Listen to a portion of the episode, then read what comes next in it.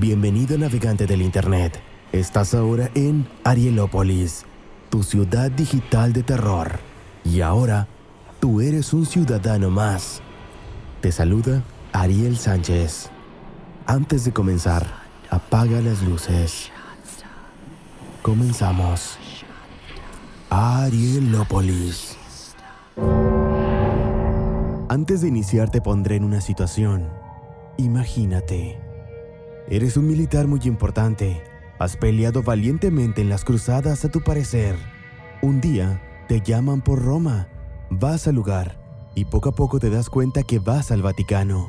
Y sin saberlo, te reunirás con el Papa en turno, el mayor puesto de la Iglesia Católica. Después de varias reuniones, ves como poco a poco llegan otros nobles militares. Deciden entre todos proteger a los cristianos que peregrinan a Jerusalén. Sin embargo, como va pasando el tiempo, tu orden se va haciendo más grande. Se van infiltrando en las cortes más importantes de Europa. La iglesia te confía muchos secretos. Eres su mayor confidente. Pero un día, sin previo aviso, empiezan a encarcelar a tus compañeros de orden. Ves cómo en las plazas de las ciudades los queman, torturan e intentan que confiesen muchos secretos. Te escondes por mucho tiempo, dejando un legado de secretos por descubrir. Esta es la historia de Los Caballeros Templarios. Capítulo 3. El día que la iglesia traicionó a los Caballeros Templarios. Los Caballeros Templarios es una de las mayores leyendas de la historia, por los secretos que dicen que tenían, pero sobre todo el misterio que ronda su historia. Después de las cruzadas, muchos rebeldes atacaban a los cristianos que peregrinaban de Jaffa, una ciudad portuaria de Israel, a Jerusalén. Ante esta situación, nueve caballeros franceses se dispusieron a protegerlos.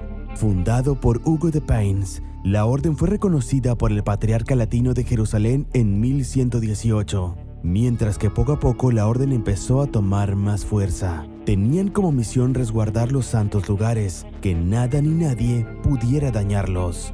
El rey Balduino I mandó cartas a todos los reyes y reinas más importantes de Europa, respaldando a la Orden Templaria. Deben su nombre a que habitaron en la Torre de David, una ciudadela en Jaffa, donde los templarios se organizaban y resguardaban.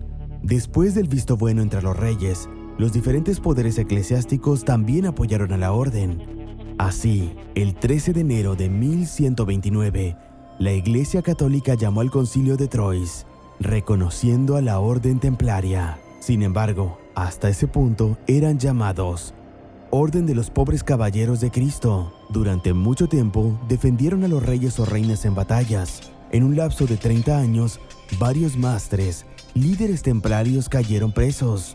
Varias fueron las cruzadas que los templarios perdieron. Una de las más graves fue ante Saladino, el sultán de Egipto. En 1291, con la caída de los últimos templarios, fueron expulsados de la Tierra Santa, y fue ahí donde comienza la traición.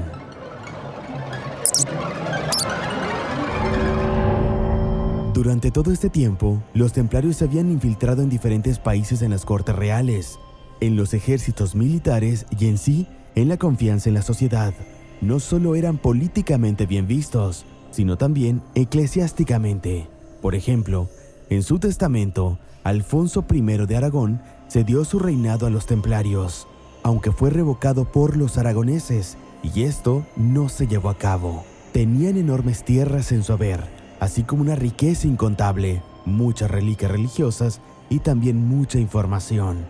La iglesia había confiado tanto en ellos que los mandaba misiones secretas, desde recuperar reliquias hasta controlar ciudades enteras a favor de la iglesia, un ejército que para ese entonces ya presentaba una amenaza para los gobiernos y reinados, que un día les dieron su bendición.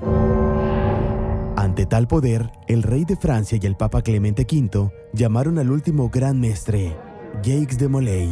Intentaron conciliar con él, ofreciéndole la unificación de la orden con la milicia francesa, algo que él se negó por completo, exigiendo que el préstamo que le había hecho al reinado francés sea pagado. Esto ofendió al rey, y fue ahí cuando la presión hacia el papa para disolver la orden fue más enérgica, y sin otra opción, retiró la protección de la iglesia a los templarios. Alguno de los cargos que los templarios fueron acusados fue de sacrilegio a la cruz, de renegar a Cristo y de tener contacto entre ellos.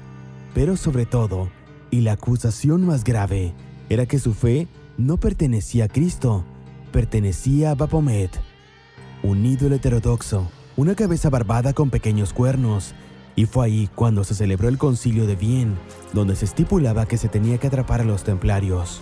Muchos de ellos fueron apresados, torturados y quemados en las diferentes plazas, como muestra de lo que pasaría a la gente que traicionaba a la iglesia. Mientras los templarios caían, la iglesia básicamente no hacía nada. Aseguraban que la comisión trabajaba para esclarecer los hechos. Pero gracias a Felipe el Hermoso, los templarios fueron quemados.